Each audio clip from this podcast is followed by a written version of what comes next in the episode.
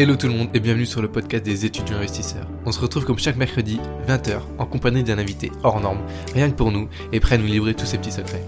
Pour me présenter rapidement, Jules, j'ai 20 ans, je suis étudiant et plein d'énergie que je souhaite, comme toi, mettre à disposition dans mes nombreuses aventures entrepreneuriales. Si comme moi tu souhaites développer tes connaissances en investissement, ainsi que ta passion pour l'entrepreneuriat, alors je te laisse avec l'épisode du jour.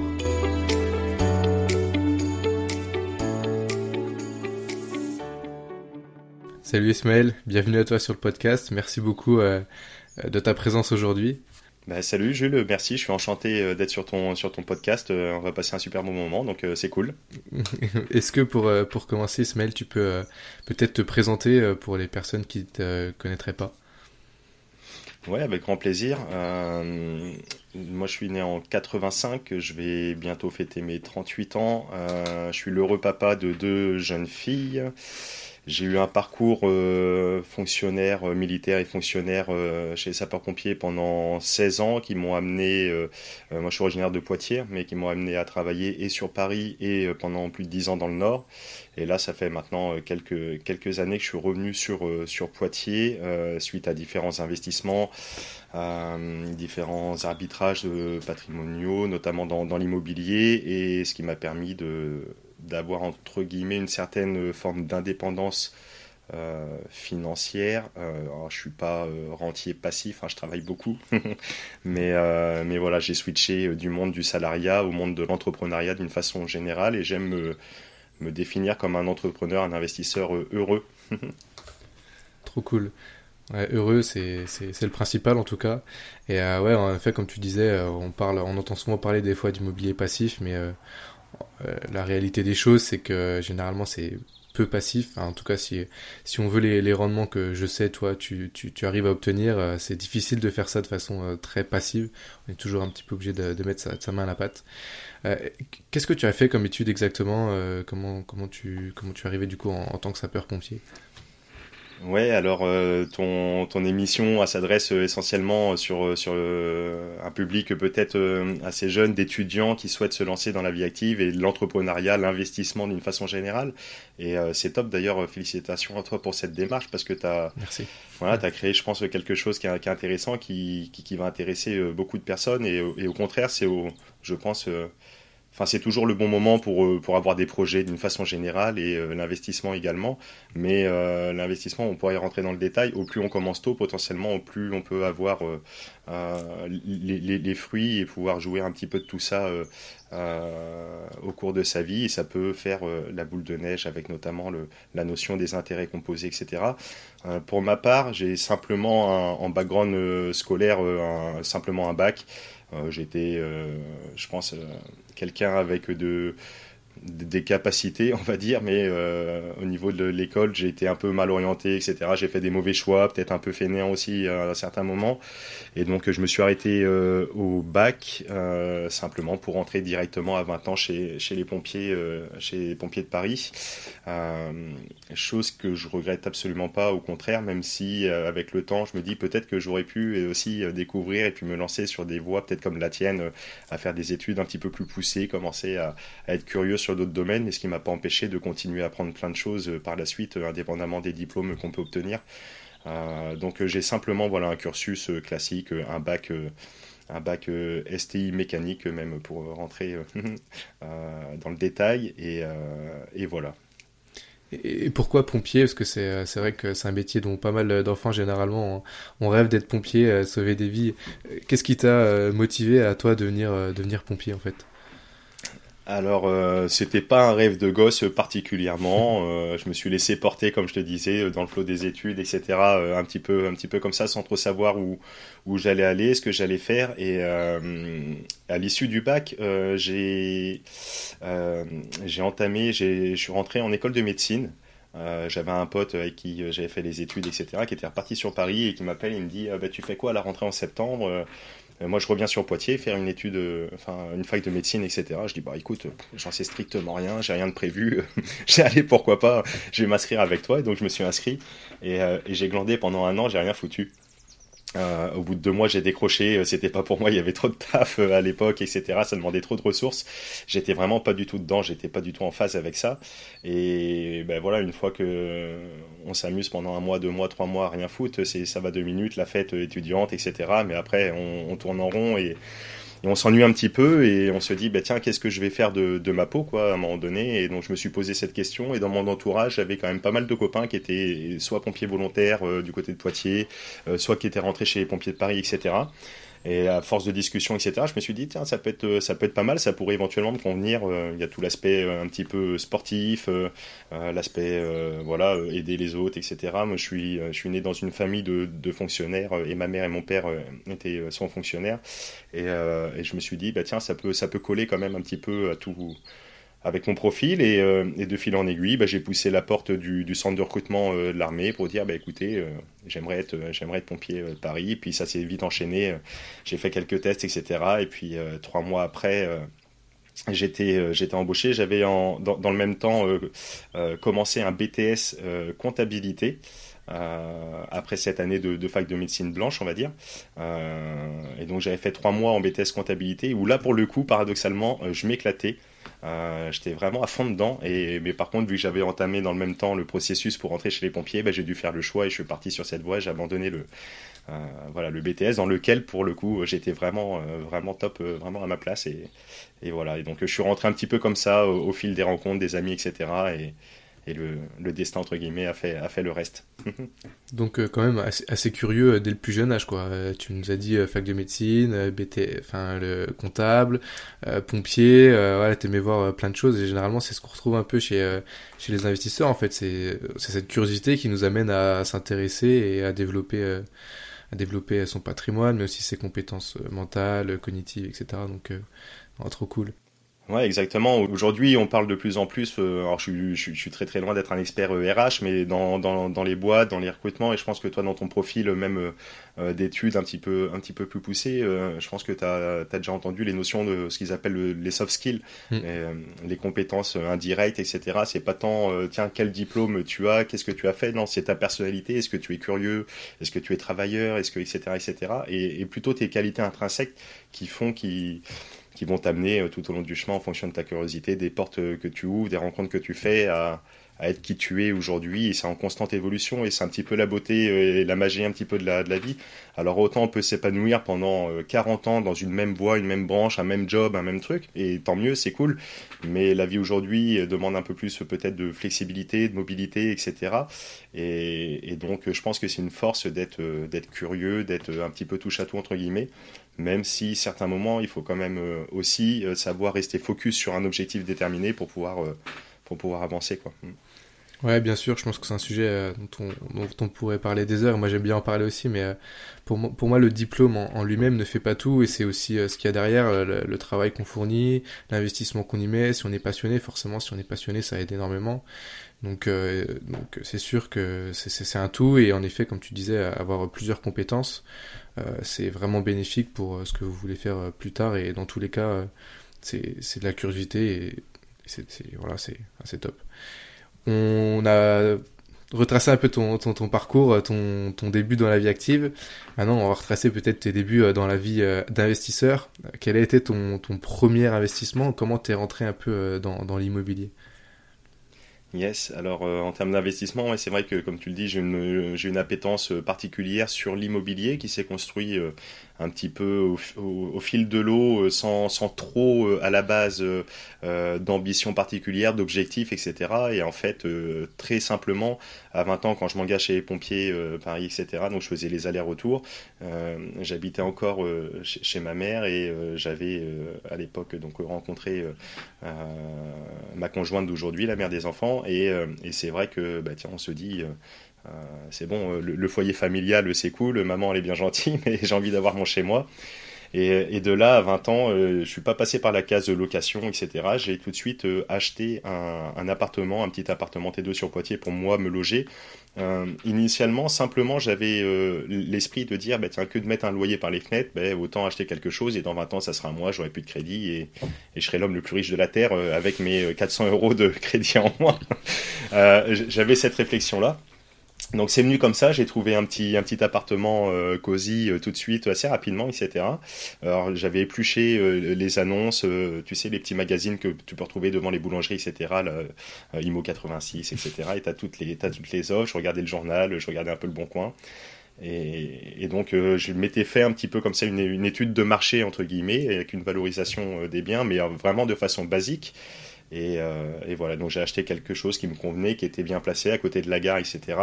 Euh, et donc à, un prix euh, assez intéressant, une petite copro. Et, et voilà, j'ai découvert énormément de choses avec cet appartement dans lequel je suis resté pendant 3 ans et demi, 4 ans. Et une fois que j'étais, après donc pompier de Paris, c'est pompier, c'est militaire, j'ai passé le concours de la fonction publique pour être pompier fonctionnaire. Et, donc j'ai eu le poste dans le Nord. Et quand j'ai déménagé dans le Nord, euh, ben, je me suis posé la question de cet appartement, qu'est-ce que j'en fais? Parce que là, je vais vraiment m'installer dans le nord, donc euh, soit je le vends, soit je le mets en location. Et, et je me suis dit, bah tiens, autant le garder, c'est mon petit appartement, mon petit chez moi, j'ai pas envie de m'en séparer, euh, donc je vais le mettre en location.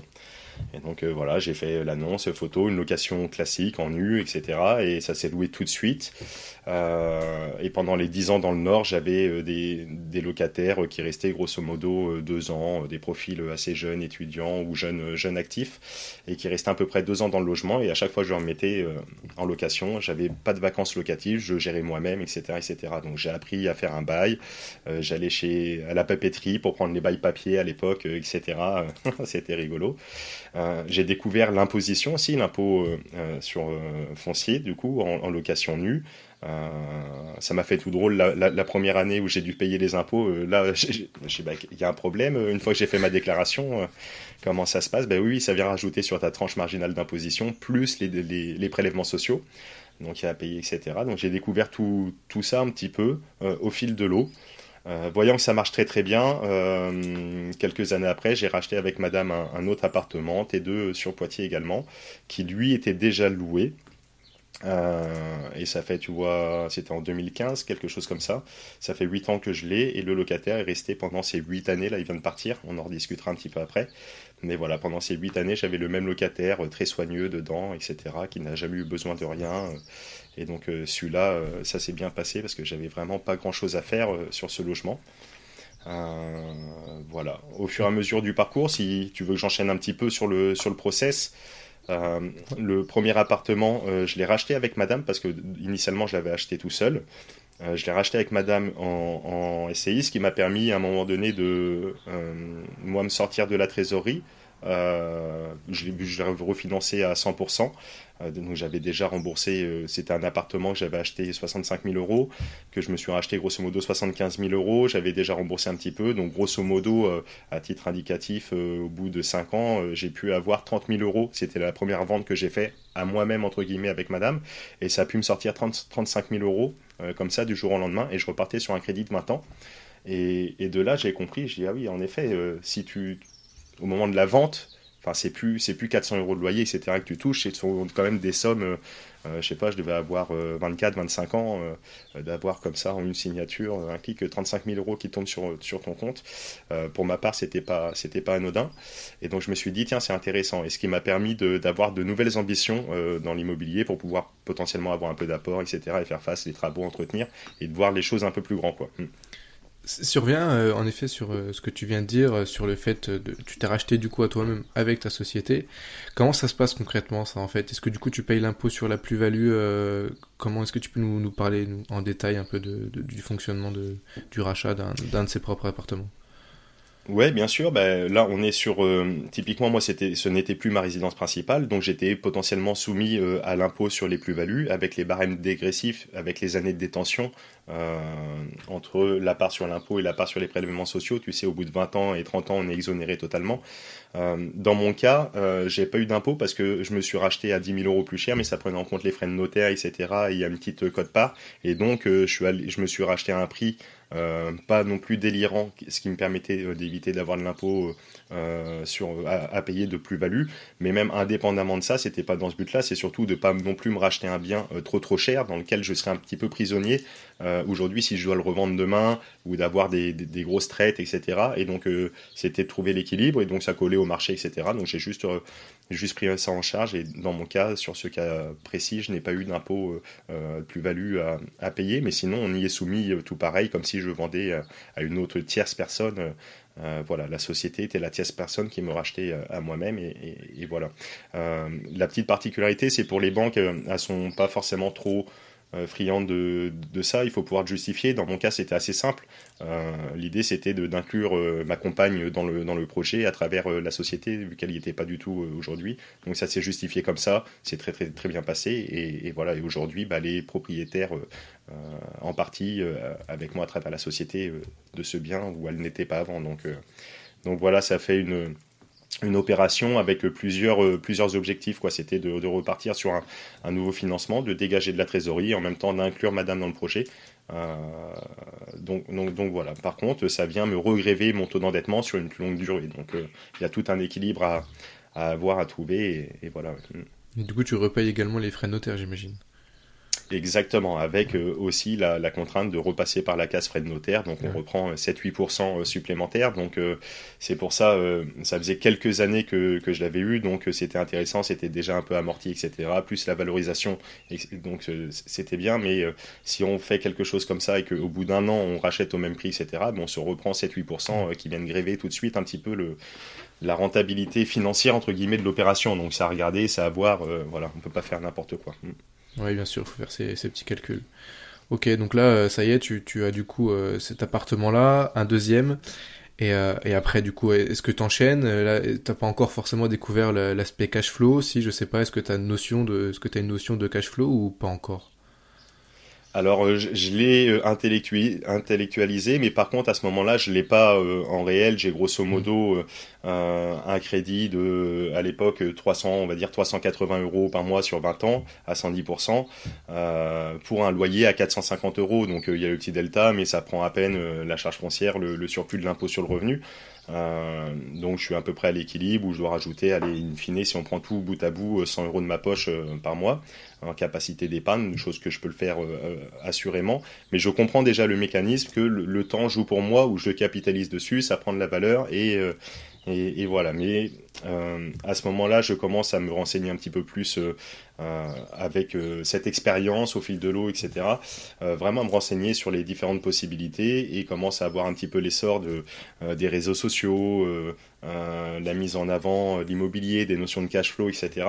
Euh, et donc, euh, je me rends compte qu'il y a des possibilités, en fait, en effet, de pouvoir générer ces notions de cash flow. Si on achète un bien, entre guillemets, peu cher, si on le valorise bien, si on le loue bien, ben forcément, après, c'est juste une question de calcul et d'équilibre, et on peut vraiment faire des choses, entre guillemets, sans limite, il n'y a pas de règle. Il suffit d'être créatif, d'être curieux, etc avec euh, alors c'est pas simple attention quand je dis ça comme ça ça peut paraître et c'est pas du tout le sens du message mais il y a vraiment la possibilité de tout faire euh, ça demande de la réactivité pour euh, enfin déjà de la curiosité faire ses recherches trouver des biens qui nous intéressent rentables etc d'avoir de la curiosité pour dire tiens comment je vais transformer ce produit comment je vais pouvoir l'exploiter pour le valoriser au quotidien pour en tirer un revenu intéressant. euh, voilà. Et le jour où on a cette opportunité, il ben, faut savoir potentiellement dégainer assez vite, parce que les bonnes affaires, ben, c'est comme pour tout, ça reste pas 15 euh, ans sur le marché. Donc faut, faut user de, euh, voilà, de ruse, de réactivité, etc., de confiance avec les différents interlocuteurs pour pouvoir être in fine, avoir la main sur, sur l'affaire en question. Et donc, au fur et à mesure de, des apprentissages, j'ai été consommateur de. À, l'époque, il n'y avait pas encore euh, tous les podcasts euh, comme le tien, etc. Mais il y avait quelques chaînes YouTube, il y avait des livres, etc. Et donc, euh, été énormément consommateur de tout ça. Je me suis vraiment étudié un petit peu, un peu plus en profondeur. Et force de recherche, etc. en 2018, j'ai fait une, une belle acquisition sur un immeuble de rapport, toujours sur Poitiers. Euh, de environ 330 mètres carrés avec 5 appartements, euh, déjà tout bien découpé, bien propre, etc. Euh, dans lequel j'ai fait que 20 000 euros de, travaux pour refaire une petite cuisine, une petite salle de bain sur, sur deux petits logements. Et j'ai exploité ces différents appartements, en fait ces 5 lots. Il y en a un que j'ai découpé, j'ai vendu tout de suite ce qui m'a permis de sortir encore une fois un petit peu de trésorerie. J'ai dû rembourser une partie du crédit avec.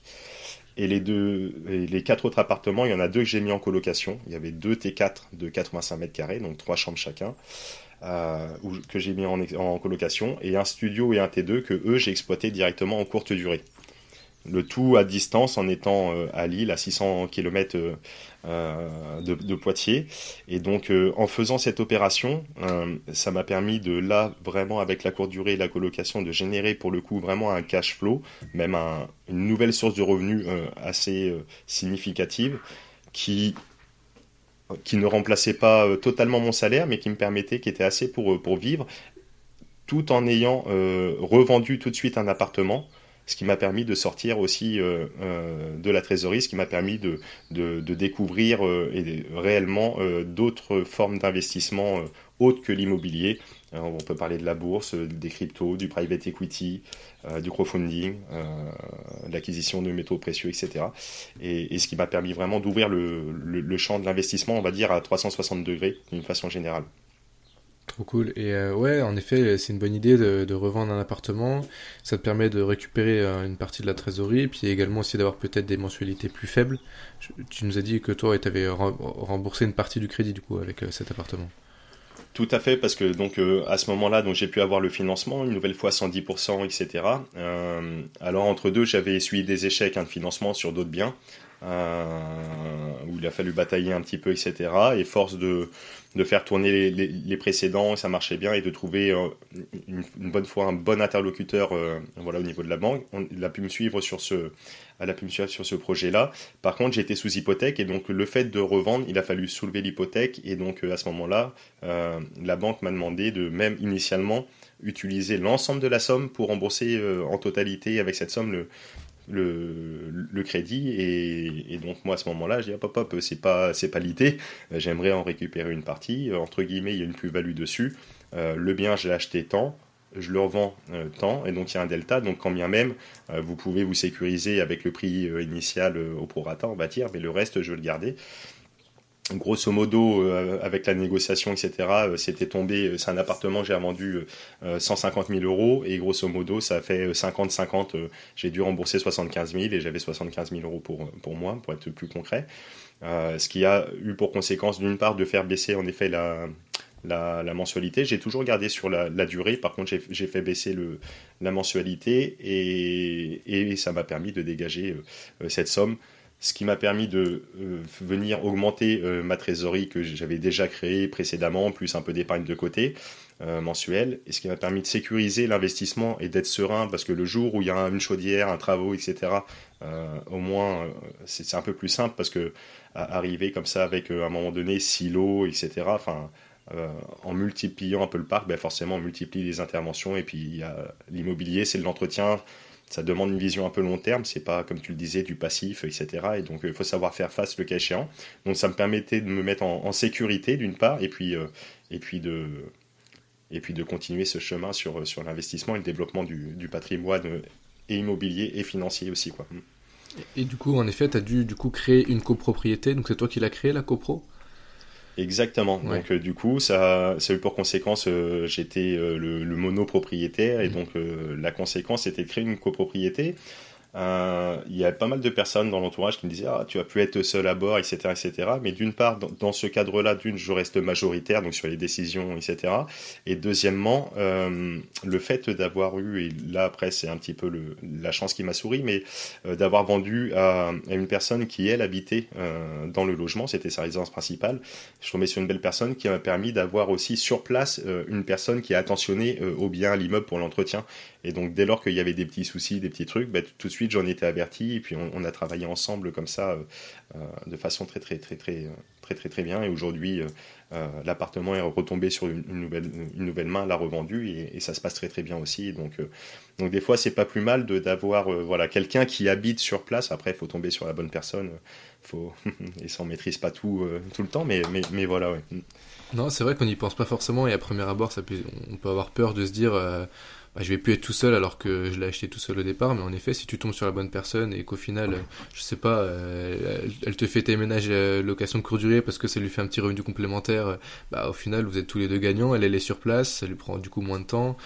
toi, tu une, es une personne réelle sur place qui est au quotidien. donc non, franchement, c'est une, une très bonne idée. Exactement. Et pour, pour en revenir sur les détails techniques, parce que je sais que tu aimes bien rentrer un petit peu dans le détail, donc euh, ça, euh, la copropriété, oui, il a fallu la créer, etc. Mais euh, c'est pas moi, Ismaël Bernus, qui l'a mmh. créé, hein, bien entendu. J'ai été accompagné d'une part pour faire la division, on va dire administrative. Donc ça, je suis passé par un diagnostiqueur, un géomètre, en, lien avec le notaire, ma notaire qui a elle créé la copropriété, voilà, qui a rédigé, qui a rédigé le, le, règlement, etc., etc. Et donc, euh, donc voilà, il n'y a, qu'à régler entre guillemets les prestations et après on s'occupe de rien, on, surveille que, que ça soit bien, etc. Mais, mais voilà, ça se, fait, ça se fait assez bien et on peut être accompagné. Euh, j'avais pas de notion particulière euh, d'urbanisme là-dessus, donc j'ai appris au fil de l'eau aussi et, et, ça se passe très très bien. Il faut être vigilant en effet pour, voilà, pour, pour voir tout ça, mais Ouais, et, en termes de, prestations, euh, si tu pouvais nous donner des chiffres, par exemple, faire venir un géomètre, euh, faire appel à son notaire pour, euh, pour rédiger la, les, clauses de la copropriété, comment est-ce que tu pourrais nous donner quelques chiffres pour, pour ceux que ça intéresse? Ouais, alors il y a toute une batterie de diagnostics à faire, de diagnostics techniques sur, sur le bien qu'on veut détacher, enfin sur les lots qu'on veut créer, sur les communs, etc., plus la partie géomètre définir, plus le notaire. Euh, je veux pas dire de bêtises, mais dans mon cas, sur euh, donc euh, un, immeuble de 330 mètres carrés qui a été découpé pour un, appartement de, de 85-90 mètres carrés, ça m'a coûté grosso modo 3-4 000 euros en 2018. voilà. Ok. Quelque chose comme ça sur la globalité des prestations entre diagnostic, géomètre, notaire. 4 000 euros voilà, pour découper J'imagine que ça dépend aussi de la région. Euh, maintenant, les travaux ont pas mal augmenté, donc euh, c'est possible que ça ait augmenté. Donc euh, ça dépend de pas mal de choses, mais c'est pour avoir à peu près un ordre d'idée. Un ordre d'idée, ouais, tout à fait. Ouais. Mais bon, ça reste accessible dès lors que ça engage une vente ou qui est intéressante, où il y a une plus-value, etc. Bon, est-ce que le jeu en vaut la chandelle? Oui, non. Et puis, et puis voilà, après on y va. Mais bien sûr, ce sont des frais anticipés. Exactement, il faut le prévoir. À partir du moment où on l'a prévu et que ça rentre quand même dans dans nos, dans nos calculs, il n'y a pas de souci, il faut juste en effet le prévoir et pas être dépourvu à, sortir, à devoir sortir 4 euh, à 5 000 euros euh, sans l'avoir, euh, sans l'avoir anticipé. Tu, quand tu as acheté l'immeuble, je reviens un petit peu précédemment, c'était loué, c'était, tu nous as dit que c'était en bon état, donc je, peux supposer que c'était du coup loué, ou est-ce que quand tu as acheté, il n'y avait plus aucun locataire déjà? Alors euh, j'ai eu la chance de tomber sur un propriétaire euh, avec lequel je me suis arrangé qui était vraiment excellent, avec lequel j'ai appris ce que c'est une personne euh, qui avait une soixantaine d'années, hein, qui, est toujours, là, mais qui avait un parc immobilier assez développé, qui avait bien, bien tourné sa bosse, etc., qui travaille dans le bâtiment. et j'ai pu d'une part m'entendre sur cette opération pour récupérer la totalité vide et donc ça, c'était excellent parce que j'ai pu en faire tout de suite ce que je voulais. C'était disponible et accessible et, j'ai pu le modeler tout de suite. J'étais pas soumis à respecter euh, les baux en vigueur et d'être pieds mains liés avec les, les anciens baux.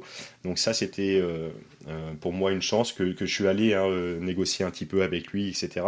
Ça a pu se faire à ce moment-là. Donc donc voilà, donc tout était tout était vide, tout était nu et donc quand j'ai signé, j'ai récupéré les clés. voilà, j'étais seul maître à bord entre guillemets. Et donc c'était cool pour mettre en place rapidement euh, les colocations et, voilà, et, la location courte durée, ce qui a nécessité de, faire les petits travaux, comme je te disais, de penser l'ameublement, euh, de créer système euh, pour automatiser les plateformes, etc., pour un channel manager pour la partie courte durée, pour la partie colocation, donc on est également sur la location meublée, et donc tout ça, ça a un impact et comptable et fiscal et administratif qui est différent également. Euh, voilà, mais je m'étais renseigné, j'avais appris encore une fois après le fait de se faire accompagner avec euh, une bonne notaire, dans mon cas aussi un comptable. voilà, j'ai pu mettre ça en place et travailler. voilà.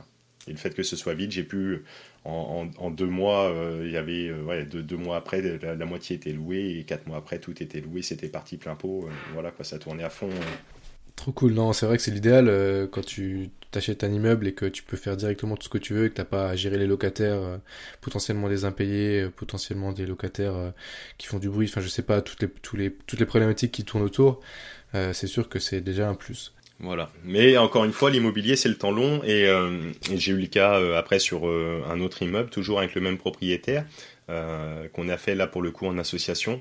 J'arrivais à un stade où j'étais bloqué sur au niveau du taux d'endettement, etc. Vu que mon revenu était issu justement que de la location et euh, qui était euh, assez euh, limité. J'avais un taux d'endettement, enfin bref, difficile à calculer. Et pour eux, ils m'ont dit bon Ismaël, c'est bien, c'est bien gentil, tu tournes bien tes affaires, ça marche bien, mais là c'est bon, va falloir que tu patientes un petit peu avant qu'on trouve les vannes du crédit. Euh, dont tac, mais bon, j'avais quand même envie, je regardais, j'étais vraiment the fire à ce moment-là, pied au plancher, et donc j'ai sollicité ce même propriétaire, je savais qu'il avait d'autres d'autres biens, etc. Et donc je lui ai demandé s'il n'était pas spécialement vendeur sur d'autres biens. Et de fil en aiguille de discussion, il me dit, bah si, pourquoi pas, ça, ça. Et donc euh, il, détenait l'immeuble voisin du, précédent euh, que j'avais acheté. donc euh, l'affaire s'est faite et in fine, au bout de, deux ans de, de, combat pour avoir un financement, à travers l'association avec d'autres partenaires, d'autres amis, qui avait potentiellement une force de frappe euh, à ce moment-là un peu supérieure à la mienne, ben, on a pu faire euh, l'acquisition. Et lui, dans cet immeuble, là pour le coup, c'était l'inverse. L'ensemble était loué. Bon, après, c'est un immeuble, il y avait de l'habitation et du commercial du professionnel. il y avait un resto qui était, qui était vide, mais sinon les locations étaient louées et dont aussi avec un qui était mauvais payeur, qui était en impayé, etc., avec un locataire. Et, donc ça aurait pu faire peur, ça aurait pu euh, avoir des contraintes, et c'en était euh, réellement, mais encore une fois, après, euh, l'idée de l'investissement dans l'immobilier, c'est de résoudre les problèmes, encore une fois, d'avancer, et vu que c'est le temps long, et donc sur cette problématique des, personnes qui étaient en impayé, en plus ils dégradaient, ils étaient sales, il y avait un problème de cafard, etc. Mais il a fallu traiter les, les problèmes, et donc là c'est pareil, j'ai mis en gestion aussi en agence, accompagné avec une agence immobilière, pour ne plus être seul à, à gérer, avoir une force de frappe, et d'être bien accompagné, on a pu résoudre en un an de temps le problème des des, personnes qui ne payaient pas, ils ont payé en partie, en plus ils sont partis, et de, régler la problématique euh, d'insalubrité qui commence à, se développer. Mais, euh, mais voilà, et petit à petit, euh, cet immeuble, il y a des locataires qui sont repartis, et après je refais aussi de la courte durée dedans, ou, moi en, sous-location professionnelle, moi je loue à la, à la société qui a fait l'acquisition avec les copains, et après moi je m'en occupe derrière. Voilà, mais c'est le temps long et voilà. Après, il, faut faire les choses en conscience. Euh, je dirais pas de commencer tout de suite avec un cas un peu particulier, un petit peu comme ça, avec des ennuis. Voilà, la simplicité, c'est très très bien aussi, je pense, mais, euh, mais voilà, il y a, faut pas non plus reculer devant les quelques petites difficultés qu'on peut rencontrer ici et là. Il n'y a que des solutions. L'immobilier, ça va vivre 5, 10, 15, 20 ans, le cas échéant. Euh, voilà, pour faire le locatif, en tout cas, j'entends. Et, voilà, ouais. Ouais, bien, bien sûr, c'est un investissement à long terme, donc il faut faut des fois pas forcément être pressé pour que les, locataires, euh, les locataires partent. Euh, je vais revenir sur un point moi, qui m'intéresse beaucoup parce que à titre personnel aussi, euh, je, je, je, compte faire de, la location courte durée. Je sais que toi c'est un domaine qui, qui te tient aussi à cœur et sur lequel tu t'es beaucoup développé. Comment est-ce que on choisit déjà premièrement comment est-ce qu'on choisit un, secteur pour pour adapter sa, location courte durée un maximum et qu'elle soit louée le, le plus possible dans le temps? Très très bonne question. Euh, pour la location courte durée, euh, dit la location saisonnière, en plus un sujet extrêmement brûlant en ce moment d'un point de vue euh, même légal, fiscal, euh, au plus haut niveau de l'État pour différentes raisons. Comment on choisit ça Déjà, en fonction de la commune, ce sont les communes qui gèrent oui ou non les attributions. Euh, à Paris, ils bloquent les vannes, c'est très très compliqué euh, d'obtenir des agréments, etc. Mais dans d'autres communes, jusqu'à aujourd'hui par exemple à Poitiers, euh, à l'inverse, ils déroulent entre guillemets le tapis rouge, alors peut-être pas tout à fait, mais en tout cas il n'y a pas de il de contrainte jusqu'à aujourd'hui à Poitiers, dans le sens où, à l'inverse, la ville trouve que ça promeut le tourisme, etc. Et donc, ils, ne freinent pas, en tout cas, ils ne mettent pas de, de, frein à, l'accession aux autorisations pour pouvoir exploiter en saisonnier. Euh, ça, c'est le premier des, points, c'est de se renseigner auprès de la ville, de voir un petit peu leur politique générale là-dessus. Et ensuite, à titre un peu plus stratégique euh, business, euh, est-ce qu'il y a potentiellement une demande pour la location saisonnière? Et qu'est-ce qu'on entend par là? Est-ce qu'on souhaite développer, je ne sais pas moi, quelque chose, un gîte saisonnier, dit saisonnier euh, dans, dans, la forme originale du terme, c'est-à-dire euh, j'ai un appartement typiquement à la montagne, ça va être loué du samedi au samedi, la période hivernale, éventuellement l'été. On va être sur des périodes d'une semaine, une semaine, comme on a connu avec nos parents, etc., quand on va en vacances.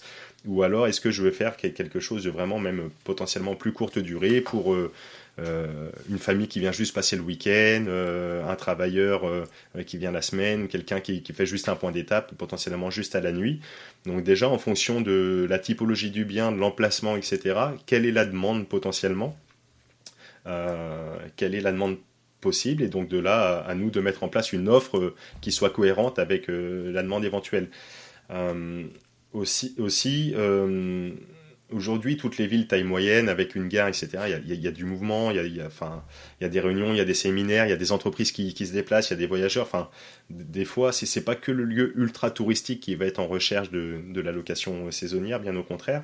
Voilà. Par contre, la, contrepartie, c'est que les plateformes Airbnb, Booking, qui ont énormément promu un petit peu ce, système, euh, ont fait que c'est arrivé il y a, je sais pas moi, 10-15 ans, j'irais peut-être des bêtises, peut-être un peu après, un peu avant, mais peu importe. Mais au début, c'était très très simple. On faisait une, annonce, on le voyait même sur Airbnb. Euh, le mec faisait euh, la photo, une, vieille chambre, un vieux matelas à terre, tout pourri, mais ça se louait. Et aujourd'hui, ça s'est vraiment professionnalisé. il y a pléthore d'annonces sur une même commune. Et donc, d'une façon générale, il y a il y a une offre qui a vraiment, vraiment, vraiment, vraiment augmenté. Donc aujourd'hui, il faut se démarquer si on veut exister et persister dans, ce business. Et c'est potentiellement un petit peu plus, dur qu'il y a quelques années, mais en même temps, euh, ça apporte plus de prestations, plus de qualité. Et donc, euh, c'est intéressant à l'inverse pour le consommateur, pour le voyageur, qui lui a des, pour le même niveau de prix, des, services qui ont, qui ont bien augmenté. Donc, euh, donc voilà, donc euh, comment on choisit, c'est difficile d'y répondre particulièrement, mais voilà, il y a un petit peu ces critères à prendre en compte, mais en tout cas, ne pas se mettre de frein, même sur des communes un peu plus rurales, ça peut être intéressant de, proposer, euh,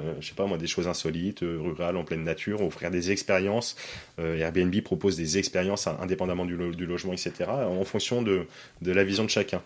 Mais d'une part, l'immobilier, on le disait tout à l'heure, tu le disais à juste titre, d'une façon générale, l'immobilier locatif, ce n'est pas passif. la, location courte durée, ça l'est encore moins. Il y a différentes façons de le faire pour s'en détacher complètement. Il y a notamment les conciergeries, etc., où, qui vont venir nous, nous, détacher de, beaucoup de choses. Par contre, la contrepartie de la conciergerie, ben, c'est que ça vient empiéter sur la marge également. Quand tu vois que les plateformes Airbnb, Booking, ils prennent déjà 17-18%, et que si tu rajoutes 20-25% plus le ménage par une conciergerie, au bout du bout, est-ce qu'il y a un intérêt à faire de la courte durée plutôt que la location meublée classique ou voire de la location nue? Je me pose la question à titre, personnel, parce que soit on va peut-être avoir un rendement qui va augmenter un tout petit peu, mais par contre on va avoir potentiellement une dégradation du bien, parce que les personnes qui viennent une journée, deux journées, trois journées, c'est plus compliqué pour leur dire, bah attends, t'as cassé le meuble télé, d'aller voir, etc., que quelqu'un euh, qui a un bail, etc., pour récupérer la caution, pour euh, s'arranger le cas Et donc... Euh, il y, a, plus de choses aussi à mettre en place. Ça demande un investissement supplémentaire. Je pense euh, euh, basiquement à mettre le Wi-Fi, etc., etc. Et donc là, toutes les charges sont pour soi.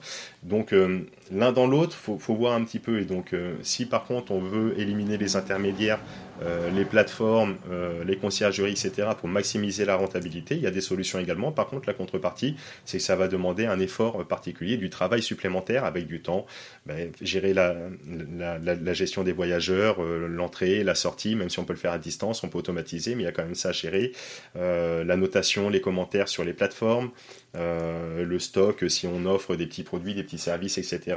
De changer, d'avoir un prestataire aussi euh, très très important d'entretien et, du ménage et pour le linge.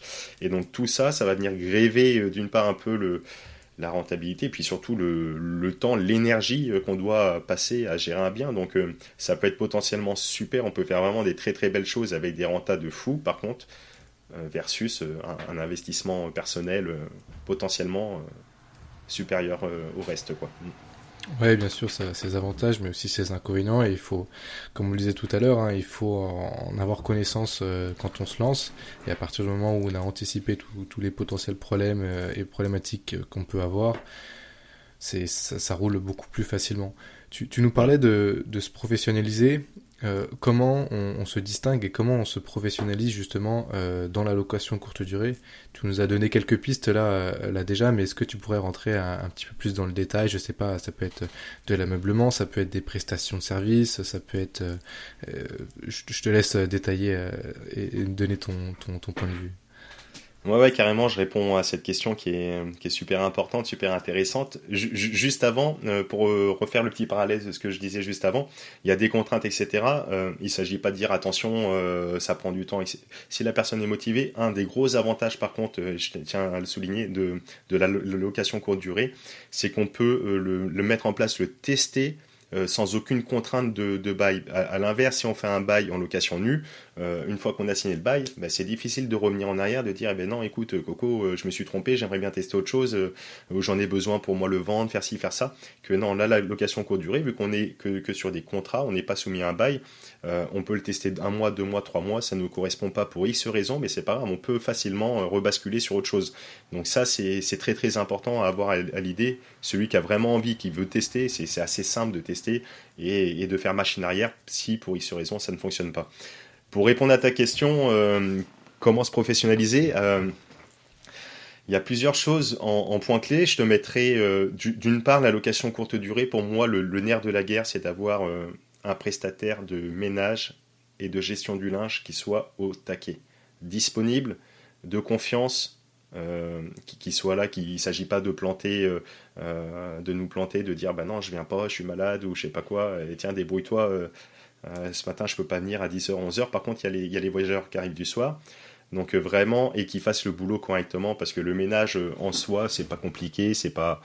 Euh, même moi-même, j'ai pas une vision dégradante de, des choses, mais les personnes qui font ça font ça tout le temps, etc. Ils peuvent avoir une certaine lassitude, ou alors si ce sont les boîtes type Ounet ou les grosses boîtes, etc. C'est jamais les mêmes personnes qui bossent dedans. Ça vient peut-être un peu avec avec le frein à main, etc. Donc pour moi déjà, un des points clés de la location courte durée d'une façon générale, c'est d'avoir un prestataire ménage et une gestion du linge au taquet. Parce que même pour l'expérience client, il s'agit que ce soit propre, etc. Quand, quand, on se balade, quand on va en vacances, euh, voilà, on aime tous que euh, quand on arrive dans le logement, euh, voilà, les, draps soient propres, etc. Il ne s'agit pas d'avoir de la poussière de partout. Enfin voilà. Donc ça, c'est le point vraiment pour moi primordial. ensuite, comment se professionnaliser? Il y a de façon basique, mais même comme pour tout, si on veut faire une vente ou une location classique, une annonce correcte, cohérente, qui donne envie, avec des photos correctes, cohérentes, qui donnent envie, ça c'est le, le basique. Et c'est vrai que trop souvent de fois, euh, c'est on dit ah bah oui, c'est j'ai déjà entendu, mais quand on voit les annonces, les photos, enfin on se dit bah c'est pas spécialement de, de ouf, quoi. ça donne pas spécialement envie, alors qu'il y a un potentiel euh, voilà, donc de mettre en avant les avantages qui, qui qu'offre le bien, je sais pas, ça peut être l'emplacement, ça peut être du stationnement, ça peut être de l'accessibilité, euh, ça peut être les, les, activités qu'il y a à côté, etc. Ça peut être dans le logement lui-même. Euh, il peut y avoir, ben voilà, des, je, sais pas moi, des machines à laver, des, des équipements, etc. Une salle de, un billard, une salle de cinéma, j'en sais rien, enfin, une piscine, un truc. Donc de mettre en avant vraiment les avantages sur la cible sur laquelle on souhaite plutôt axer. Euh, voilà, et avec une annonce qui donne envie, des photos, enfin voilà, ça c'est c'est le basique, mais c'est la première des choses. Après, euh, de pas trop s'éparpiller, je pense, sur, sur les plateformes et limite, euh, aujourd'hui, je suis en réflexion à prendre avec des pincettes, mais de privilégier qu'une seule plateforme, soit Airbnb, soit Booking, dans le sens où quand on commence, on a envie euh, naturellement de se mettre un petit peu sur toutes les plateformes, de dire allez, si je suis partout, si je suis visible de partout, ben, j'ai plus de chances d'attirer euh, du client. Cependant, euh, il fonctionne avec des algorithmes, etc. Et, je remarque moi d'expérience que au plus tu tournes avec une plateforme, ben, au, moins l'autre te met en avant, etc. Et au plus tu as au final que des réservations qu'avec l'une, quoi. Euh, l'algorithme fait que ça met en avant et tout. Donc euh, pourquoi pas privilégier qu'une seule plateforme euh, à tester également? Le fait aussi, je pense que c'est intéressant de pouvoir faire de la vente en direct, de s'exonérer des plateformes. ça, c'est un point aussi, à mon sens, important, dans le sens où je disais tout à l'heure, Airbnb, Booking, ils prennent 18% de commission. Donc, je ne sais pas, moi, sur un, un seul appartement qui fait, je ne sais pas, moi, 2000 euros de chiffre à l'année, euh, ça va faire 20, 24 000 euros, euh, enfin 2 000 euros par mois, pardon, 24 000 euros à l'année, disons, de, chiffre d'affaires, 17, 18%, 18%, ça va faire 1800 x 2, attends que je lise pas de bêtises. 18%, euh, ça fait euh, pour 1180, pour 10 000, 1800, et donc euh, pour 20 000, 3006, quoi. Donc tu vois, on va être entre 3006 et 4000 pour 24 000 euros, juste pour un logement à 2000 euros. 4 bah, 000 euros, ma foi, 4-5 000 euros, c'est toujours mieux dans, notre poche que, dans la leur, entre guillemets. 18%, ça, ça tape. Et donc le fait d'arriver à faire des ventes en direct, ça passe par un site internet éventuellement ou pas. Il y a, avec les channel managers, avec des solutions de paiement en ligne comme Stripe, etc. Il y, a, des possibilités de mettre en place assez facilement. Mais voilà, et après d'être visible sur Google avec le référencement naturel et ou payant. Et puis voilà, notamment il y a l'outil Google My Business qui, à mon sens, devrait être mis en place absolument pour toutes celles et tous ceux qui, qui font de la location courte durée. Euh, dans mon cas, moi, je suis référencé sur Appart Hôtel Poitiers. J'ai fait une étude de mots-clés, de recherche sur Google et j'ai créé ma page et même mon site internet, mais ma page Google My Business sur cette référence, vu que c'est tapé par le client, etc. Il tape, il rentre sur Google My Business, ça rentre sur le site et sur mon site, on peut réserver. Et aujourd'hui, je fais à peu près 20% euh, de la commercialisation en direct. Et donc, euh, voilà, sur, sur le chiffre global, ben, ça m'exonère un petit peu du truc. Donc, ça aussi, pour moi, je pense que c'est un point assez, assez important à développer. Euh, je pense que c'est une utopie aujourd'hui de, dire qu'on peut se, se, passer totalement des plateformes, mais euh, malgré tout, il y, a, quand même des façons de tendre vers. Euh, voilà. Et après, comment, comment se professionnaliser en fonction, après, ça dépendra un petit peu de la situation de chacun, de chaque appartement, chaque typologie, chaque ville. Mais pour moi, je pense qu'il faut aussi faire une étude poussée sur le, le, ce qu'on appelle le yield management. Euh, c'est-à-dire la gestion, euh, mais c'est vraiment de la gestion au couteau sur euh, ben, mes tarifications du week-end, des vacances. Est-ce que j'ouvre à une nuit, deux nuits? Comment je fais? Je mets en place des règles, tout un système de règles qui vont être mis en place potentiellement avec ce qu'on appelle un, channel manager. C'est un outil hein, qu'ils avaient dans les hôtels pour dire, on le voit quand on prend même l'avion par exemple, on voit que des fois il y a, pour le même truc, il y a un tarif qui augmente, etc. sur tel jour ou, ou, si je prends plus ou moins longtemps, ben tiens c'est dégressif et donc tout, tout c'est ce qu'on appelle le yield management, s'adapter en fonction de la demande. Et donc de paramétrer en fonction, ben, ça permet aussi d'optimiser, de, de, louer plus de nuitées, d'optimiser les tarifs, d'optimiser, etc. Et donc pour moi, je pense que c'est un point vraiment primordial pour être d'une part sur le juste tarif, si, ce n'est sur la fourchette haute en fonction. Euh, et, voilà, j'ai une bêtise, il y a la Coupe du Monde de rugby qui arrive euh, bientôt, ça va être dans différentes villes de France. Mais s'il y a un afflux de visiteurs euh, le, week-end du, 10 juillet, j'ai une bêtise, ben, dans la ville, ben, c'est dommage d'être sur des tarifs, je pense, toujours identiques ou à fourchette basse, sachant qu'on va avoir une, une, demande qui va exploser. Donc pourquoi pas tirer parti, après sans faire n'importe quoi, il ne s'agit pas d'aller plumer les gens, mais mais voilà, si les hôtels ils augmentent leurs tarifs, etc., etc., pourquoi pas nous? Et donc euh, voilà, et donc d'avoir une gestion fine comme ça, ça me paraît euh, primordial. Euh, je parlais tout à l'heure des frais de, enfin, du, ménage, de l'entretien, etc. Ça va être une prestation à, payer, des frais. se poser la question est-ce que je loue sur une nuit minimum, deux nuits minimum, trois nuits minimum? Il y a la possibilité, pareil, de, régler. Forcément, si j'ai euh, euh, des frais de ménage X, disons, à 30 euros, si je loue ma nuit 100 euros, j'ai 18 euros qui partent à Booking, j'ai 30 euros de frais de ménage, j'ai le Wi-Fi, le truc, etc., les impôts. Ben, si je loue deux nuits à, 95 euros, disons, ça fait 190 euros, mais j'ai toujours mes frais fixes de 30 euros de ménage. Donc c'est plus intéressant pour moi de louer sur 2, 3, 4 nuits que sur une nuit.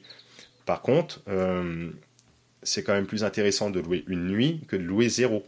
Et donc, euh, il y a la possibilité aussi, via les channel managers, de mettre en place des règles, de dire, ben moi, c'est deux nuits minimum, ou alors trois nuits minimum. Par contre, passer une certaine période, jusqu'à un mois, ben, j'ouvre à deux nuits, et passer la dernière semaine, j'ouvre à une nuit pour boucher les trous, etc., par exemple. Et donc, tout ça, pour moi, c'est important de le maîtriser, de l'avoir en tête et de le mettre en application pour... Euh, encore une fois, optimiser le, nombre de nuits louées, qui va faire augmenter le chiffre d'affaires, en même temps optimiser la valorisation de son bien en fonction des périodes données, etc., etc., qui va faire encore une fois valoriser et augmenter le, chiffre d'affaires. Et le fait d'être en direct aussi et valoriser, ben, diminuer les frais, etc. Donc euh, c'est toujours pareil qu'est-ce qui peut me rapporter plus d'argent comment et qu'est-ce qui peut me coûter moins d'argent. Après, c'est vraiment une entreprise, une vision d'entreprise. quoi. Et comment satisfaire le client au bout du bout, c'est ce qui compte plus que tout et comment entretenir et valoriser mon patrimoine. Quoi. Après, ces questions-là. Euh, voilà. Mais dit, dit comme ça, de but en blanc, je ne sais pas si c'est bien, bien clair et ça part pas trop dans tous les sens. Ça peut paraître, ça peut dire, euh, mince, c'est une, c'est une montagne. Comment je vais arriver à mettre tout ça en place? Encore une fois, euh, c'est le temps long. La, magie de la courte durée, c'est qu'on peut voilà, faire un partie de touche, qu'on peut apprendre, on peut commencer basiquement et apprendre au fur et à mesure de, du, chemin. Et donc, ça, c'est ça qui est cool. Quoi. Faut, on a envie d'y aller, faisons l'expérience et apprenons au fur, et à mesure du chemin. On n'est pas obligé de tout connaître avant. Quoi. Ouais, en effet, c'est plein de petits détails, mais euh, qui à la fin font la différence. Et euh, là, tu nous as donné plein de pistes sur lesquelles, en effet, on peut on peut se pencher. Et comme tu le disais euh, juste à la fin, là, on n'est pas obligé de tout, mettre en place peut-être au début. Y a les étapes par étape, et petit à petit faire de, plus en plus de rentabilité nette en, mm. augmentant le processus. Et, si je peux, voilà. Si je peux résumer, c'est vraiment le point clé. Trouver le prestataire, euh, un ou, des prestataires euh, idéal, ça c'est vraiment le point clé, en confiance, qui travaille et qui est, vraiment carré. C'est vraiment le gros des points clés. Euh, développer une page Google My Business et ou un site, enfin pour commencer à faire en direct. Et après, s'intéresser au yield management d'une façon générale et d'optimiser quoi. Si, si je dois résumer un petit peu, condenser comme ça. Ok, top. On a, déjà pas mal de pistes sur lesquelles se pencher. Je voulais revenir sur un, dernier petit point sur l'allocation de courte durée. Tu nous as dit que toi, tu gérais tout ça à distance. Euh, comment euh, tu arrives à gérer euh, l'entièreté des choses à distance? Comment, quand tu as un problème quelconque, je sais pas, un truc con, locataire trouve pas la télécommande, comment ça se passe? Parce que j'imagine que faire 500 bornes pour retrouver une télécommande, c'est pas l'idéal. donc, est-ce que c'est intéressant d'avoir peut-être un, homme à tout faire ou est-ce qu'avoir des, des connaissances sur place? Comment toi, tu, tu gères cette chose-là? Exactement. Donc euh, encore une fois, la personne d'entretien, etc. Ça peut être la personne aussi un peu à tout faire, d'avoir mhm. aussi. Euh, euh, quand j'ai géré à distance, aujourd'hui, moi maintenant, je suis revenu sur place, euh, mais j'avais aussi euh, mon, mon, frère qui m'aidait, qui était un peu manuel dans le bâtiment, etc. Et après, au fur et à mesure, euh, bah, justement, des expériences, tu parles des piles, des trucs, etc. Bah, tu fais des réserves et qui sont potentiellement accessibles pour les voyageurs, etc. Sans trop non plus donner, mais le cas échéant, ils peuvent intervenir, prendre la clé, reprendre un drap si vraiment il y a une catastrophe ou où il y a des piles, un stock de piles, un stock d'ampoules, un stock. Et, et, au fur et à mesure, tu te construis, tu te construis tout ça. Et, et, et dans mon cas, justement, je me suis dit, tiens, je veux le lancer absolument en étant à Lille euh, en étant dans le nord parce que je sais très bien si je lance que je suis sur place, je vais mettre euh, je vais être attiré par, euh, par y aller, pour y aller, pour faire, etc. Je vais, avoir du mal à déléguer. et le fait d'être à distance, je n'aurai pas le choix que de trouver des solutions pour automatiser, pour déléguer, pour trouver des solutions. Et c'est ce qui m'a permis de lancer comme ça en étant entre guillemets un peu, un peu passif. Euh, après, comment faire euh, pour gérer à distance? Donc, euh, je te parlais du channel management qui m'a permis aussi de mettre en place toute une série d'actions automatiques pour la relation client. Euh, dès lors qu'il réserve, il a un message de bienvenue qui part automatiquement, etc. Merci d'avoir réservé pour la confiance, etc. Telle adresse, euh, l'appartement situé à telle adresse. Pour vous stationner, vous avez ça, ça, ça comme solution. Le linge de lit est fourni, oui. Les serviettes de bain également, parce que ce sont des questions qui sont récurrentes. Donc il a déjà tout, tout ça en place. Euh, la, veille de sa venue, il, a, il reçoit la caution à régler une empreinte bancaire à distance que j'ai mis en place via Stripe et, et mon channel manager. Euh, le jour J, il reçoit euh, les codes d'accès, etc. etc. Euh, c'est avec un système de boîte à clés, mais il reçoit tout en automatique. Et après, c'est souvent quand même que les personnes m'appellent. Je pourrais déléguer la gestion relation client, mais ça, j'ai pas j'ai pas pu trouver une personne pour le faire, comment le faire, comment le valoriser, etc. Donc aujourd'hui, je gère quand même la relation client, et donc c'est souvent qu'il m'appelle, la personne n'a pas reçu les codes sur Booking, n'a pas accès à sa messagerie, donc il m'appelle à, à 8 heures, etc. Mais après, c'est un coup de fil de temps en temps à gérer.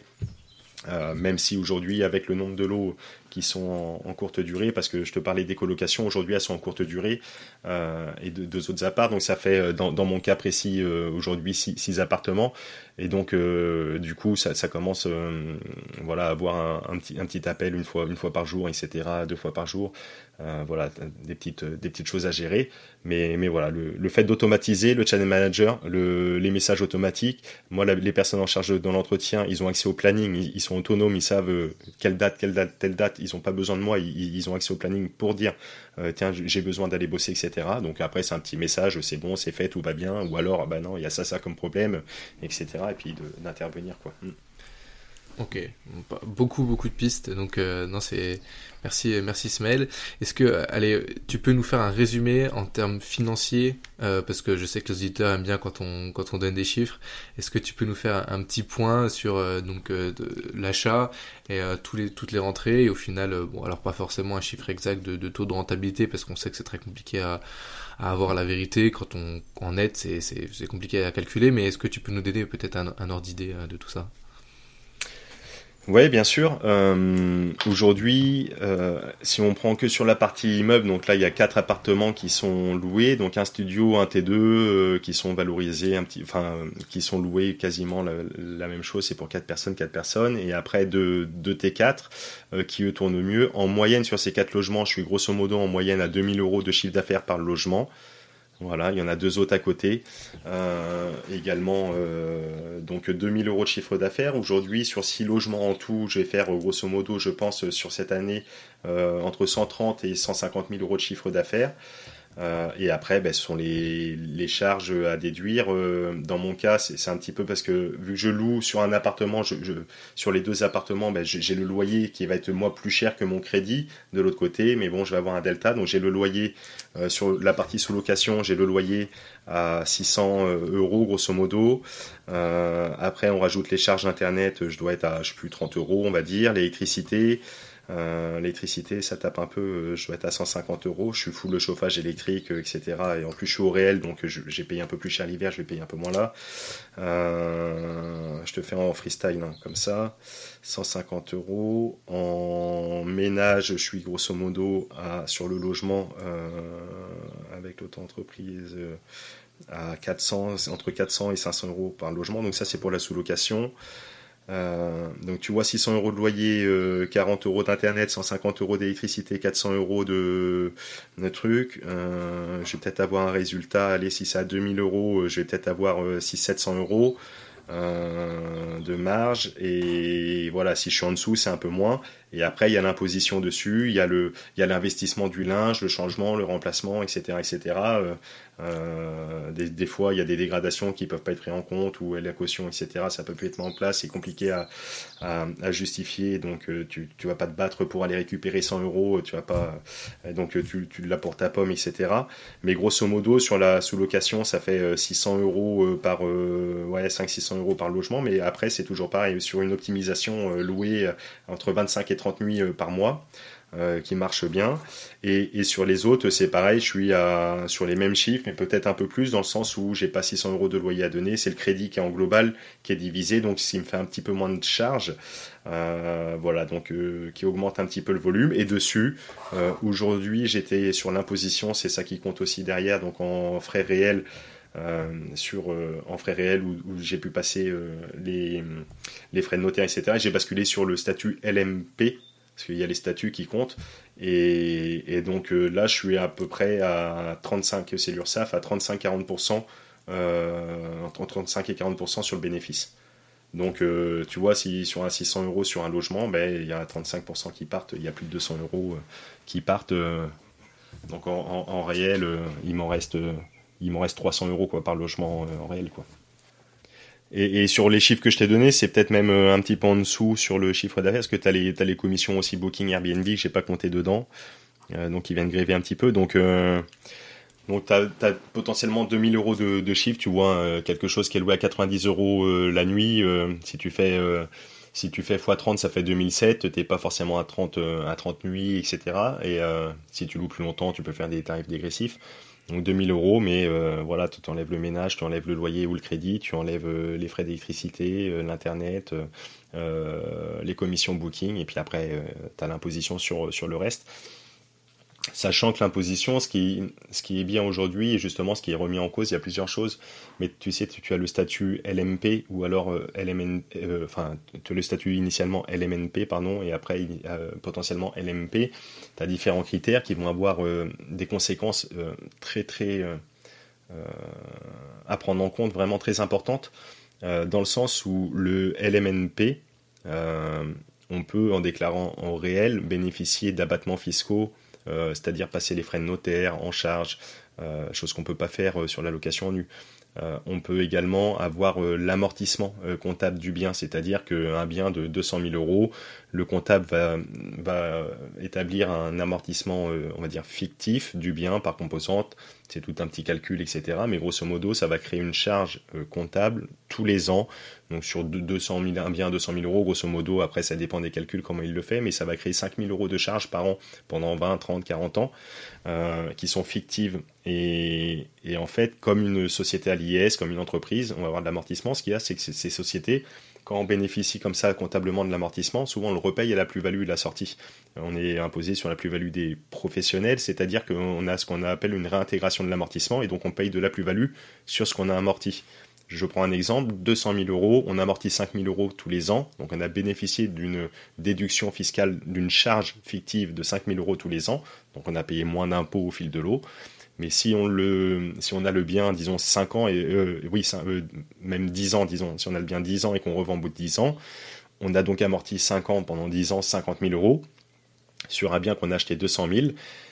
Ben là, on a amorti 50 000, donc on va payer de la plus-value de 150 à 200 000. Et après, au-dessus, une autre plus-value si on fait la, la, la vraie plus-value. Et donc, c'est ce qu'on appelle la réintégration de l'amortissement lors de la plus-value professionnelle. Et quand on est en statut LMNP, euh, on n'est pas sur le statut de la plus-value des professionnels, on est sur le statut de la plus-value des particuliers, avec, euh, comme je te le disais, avec les années de détention, plus on détient le bien, au moins on paye de plus-value, plus on a des abattements. Et donc on n'a pas cette réintégration. Donc euh, c'est pour ça que le LMNP était vu comme, est vu à juste titre comme un paradis fiscal, comme une niche, etc. Dans le sens où on bénéficie en étant au réel de l'amortissement comptable au fil de l'eau, mais par contre, à la sortie, on est sur la plus-value des particuliers, donc on, a un peu le meilleur des deux mondes. Et aujourd'hui, ils sont en train un petit peu de, raboter ça. Ça a commencé il y a 2-3 ans euh, avec euh, le fait de supprimer la condition pour rester dans le LMNP, euh, l'inscription au RCS. C'est un petit peu technique, mais ce sont, sont, les lois qui sont passées, etc. Et c'est intéressant de, de l'avoir en tête. Et donc, euh, en gros, pour faire simple, il y a plus de 3-4 ans, indépendamment des plafonds de, de, de seuil de chiffre d'affaires, euh, si on voulait, on pouvait, euh, même si on fait 3 millions de, de chiffre d'affaires et qu'on n'a pas d'autres revenus, etc., on pouvait quand même rester au statut du LMNP, juste le fait enfin, de, son bon vouloir. Aujourd'hui, c'est pas possible. dès lors qu'on atteint un certain seuil de cumulatif et plus de 23 000 euros de chiffre d'affaires et plus que son salaire, quelqu'un qui gagne 50 000 euros à l'année, pour le foyer fiscal, hein, mais 50 000 euros à l'année, s'il fait 49 000 euros de, de, chiffre de location meublé, en étant, il, va rester LMNP. S'il fait 51 000 euros avec la location et qu'il gagne 50 000 dans son foyer fiscal, ben là il va passer LMP parce qu'il va euh, louer meublé professionnel parce qu'ils euh, estiment qu'il y a plus de revenus de l'allocation que des salaires, donc c'est son activité principale. Et voilà. Et le fait de passer euh, loueur meublé professionnel, c'est un impact d'une part euh, fiscal, parce qu'on n'est plus sur régime général, on est à l'URSSAF, donc c'est une autre méthode de calcul pour l'impôt sur les bénéfices, parce qu'on est au réel, et en plus, le cas échéant, on est sur la plus-value des professionnels avec cette réintégration des amortissements. Donc il y a quand même des considérations comptables, fiscales, administratives à prendre en compte en fonction des statuts aussi. Voilà, c'était une petite parenthèse. Excuse si c'est un peu technique et que ça part un peu loin, mais mais c'est le but. Euh, voilà. Et et pour en finir, donc ils attaquent un petit peu ça parce qu'on a également le le cadre du et justement qui fait écho à, notre sujet du jour sur la location euh, saisonnière, euh, le, le, le meublé de tourisme. Et aujourd'hui, le meublé de tourisme classé, euh, c'est-à-dire que tu peux faire classer tes logements par un organisme, etc. C'est là où on a une étoile, deux étoiles, trois étoiles. Ça s'appliquait énormément pour les gîtes euh, anciennement. Et donc, euh, ce qui fait que, du coup, on n'est plus sur comptablement, on est toujours affilié à l'URSSAF, etc. Mais on n'est plus aux frais réels. On est comme un micro-entrepreneur, en fait, mais avec un abattement de 71%. C'est-à-dire que sur un chiffre d'affaires, disons, à 100 000 euros à l'année, sur les différents logements, il y a 100 000 euros de, chiffre d'affaires, disons qu'il n'y a que 30 000 euros de charges, donc euh, le bénéfice il est de 70 000. Euh, si je suis au réel, je vais avoir 35-40% sur ces 70 000. Euh, dans ce cadre-là, ça ferait à peu près 20 000 euros, 25 000 euros d'impôts à l'URSSAF si on fait classer les logements, euh, pour faire classer, il faut avoir l'organisme, les agréments, il faut, répondre à des critères, etc. Mais c'est assez simple, ça coûte à peu près 200 euros par logement et c'est valable pendant, pendant 5 ans. Si on fait classer, on a la possibilité donc de, de déclarer en, ce qu'on appelle meublé de tourisme et donc là, on n'est plus que sur le chiffre d'affaires. On a une imposition comme un autre entrepreneur. On déduit plus de charges, c'est-à-dire, encore une fois, je fais 100 000 euros de chiffre d'affaires, j'ai 30 000 euros de charges. En réel, j'ai 70 000 euros de bénéfices, toujours pareil. Par contre, je vais payer de l'impôt sur ces 100 000 euros de chiffre d'affaires, mais avec un abattement de 71%. C'est-à-dire que je vais payer un micro-entreprise, c'est grosso modo, c'est 22%.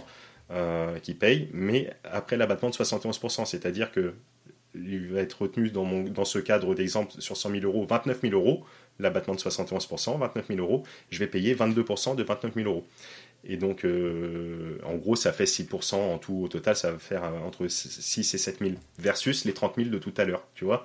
Et donc, il y a la possibilité euh, aujourd'hui de, faire classer, etc. Et, ce que je te disais, c'est le sujet chaud du moment où il y a un projet de loi qui est, qui est déposé, transpartisan, etc. aujourd'hui pour justement venir attaquer ce, statut-ci du meublé de tourisme pour éviter les, abus, comme ils disent, etc. voilà. Il y a, il y a la considération fiscale d'une part, et en plus il y a la considération sur la location saisonnière euh, d'une façon politique un peu plus générale, du fait du potentiellement euh, manque de logement dans certaines communes pour les habitants, etc., les difficultés pour se loger. Donc il y a un problème politique qui est, qui est vraiment assez large, et en ce sens, c'est pour ça qu'il y a des mouvements, etc., il y a, il y a des changements, donc il faut les avoir aussi en tête. Il ne faut pas que ce soit des freins et des peurs, etc. Encore une fois, on peut faire son expérience, ça évolue, on va évoluer avec la législation, et puis c'est cool de payer des impôts, d'avoir des belles écoles, d'avoir des routes, et d'avoir, etc. Donc il n'y a aucun aucun souci là-dessus, mais voilà, faut, faut savoir où on met les pieds parce que euh, sur un business model, on pense que voilà, on a fait tant, etc. On a la trésor, à la fin de l'année, on se dit ah ben mince, je l'ai pas vu venir cette carotte, j'ai tout bouffé, et on se retrouve un petit peu, euh, un petit peu dans, dans le pétrin. Donc euh, c'est mieux de savoir, d'anticiper, et d'où encore une fois d'essayer d'être sécure et de garder un max de trésorerie disponible pour pouvoir faire face aux différentes déconvenues euh, voilà, que ce soit une toiture, un truc, ou alors un problème fiscal qu'on n'avait pas anticipé parce qu'on ne peut pas tout connaître. Voilà. Et encore une fois, de bien s'entourer et de faire les bons choix avec accompagné avec des comptables, des gens de confiance, et de mettre en, et de mettre en comparaison, en contradiction. encore une fois, c'est pas parce que le notaire ou le comptable a dit que qu'il détient la vérité, comme tout le monde, ils peuvent se tromper, etc., etc. Et donc voilà, c'est pour ça que c'est bien de, si on se lance dans le sujet, à mon sens, d'apprendre et de se professionnaliser sur tous ces plans euh, pour pouvoir faire les choses, euh, voilà, de, la meilleure des, manières. Voilà, Jules, excuse-moi si c'était un petit peu long cette, euh, cette, cette petite aparté, on va dire, fiscale, historique et, et voilà, mais, mais à mon avis, c'est quand même important, essentiel. Euh, et je sais que toi-même, tu te, tu te renseignes énormément sur le, la location courte durée. Donc euh, voilà, que ce soit et, pour toi et pour tes auditeurs aussi, et surtout, euh, voilà, si ça peut permettre de donner des billes, voilà, c'est intéressant. Non mais en effet, tu, tu fais bien de le souligner, c'est super important et en effet c'est pas facile à comprendre, mais tu l'as assez bien expliqué. Et après pour les personnes qui souhaitent se lancer, en effet il faut se renseigner. C'est la fiscalité, c'est quelque chose qui est, qui est, compliqué à comprendre, qui est compliqué à maîtriser. Moi-même j'ai pas encore euh, tout euh, tout compris en effet, mais comme tu le disais, le, ce qu'il y a à savoir en tout cas, c'est que le, LMNP pour débuter, du moins, c'est vraiment une, niche fiscale et des fois on, s'en rend pas forcément compte. Mais comme tu l'expliquais à la revente, euh, sur ce point de vue-là, euh, c'est vraiment, le top.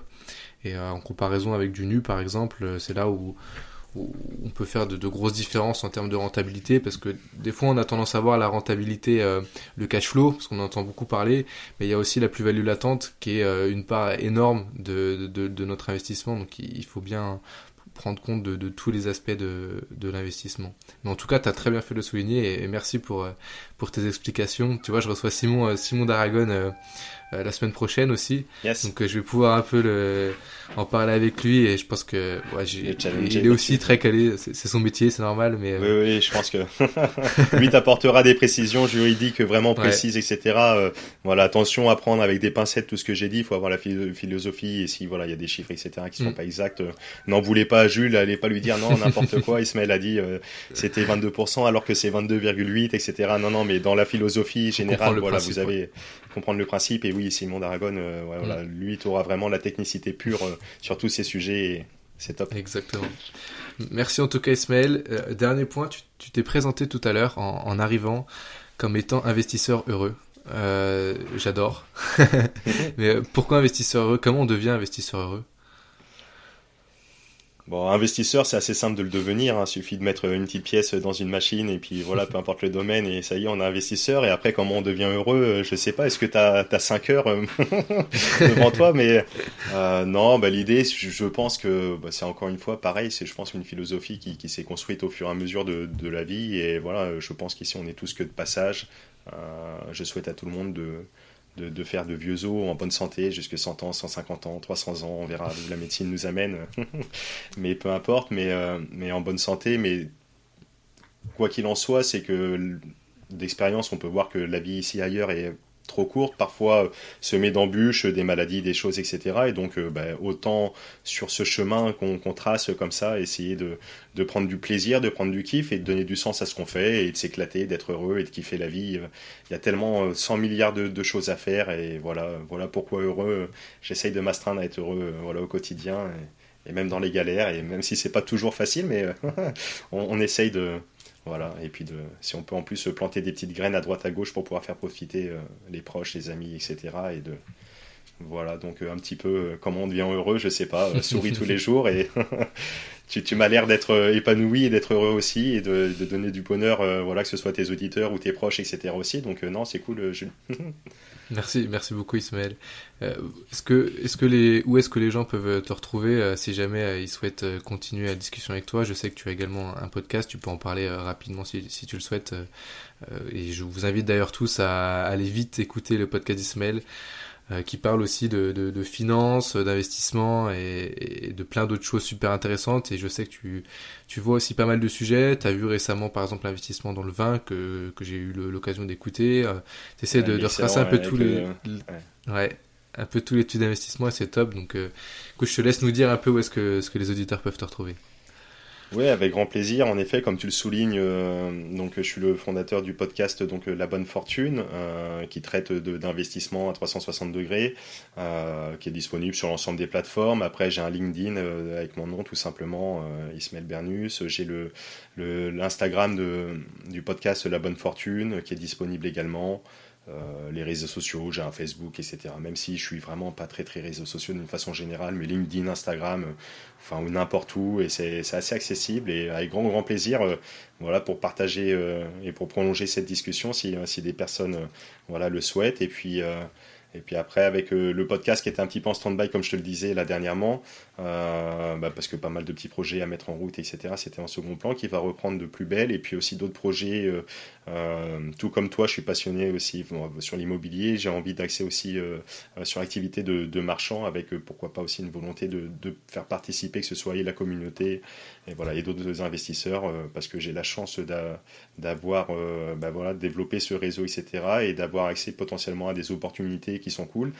Et donc, euh, encore une fois, bah, tout seul, euh, euh, on peut faire de, belles choses, mais à plusieurs encore, encore plus. Et donc, de partager, ça fait partie aussi du bonheur, le fait d'être heureux, de pouvoir partager, de faire partager les opportunités à plusieurs. Et, et voilà, donc, affaire à suivre sur, sur le podcast, sur la, sur la newsletter, etc. On en saura plus dans les prochains mois. Une super mentalité. Merci beaucoup, Ismaël. À très bientôt. Yes, merci à toi, Jules.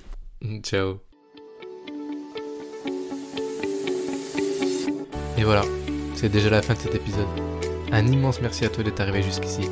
J'espère sincèrement que cet épisode t'a captivé et a enrichi tes connaissances.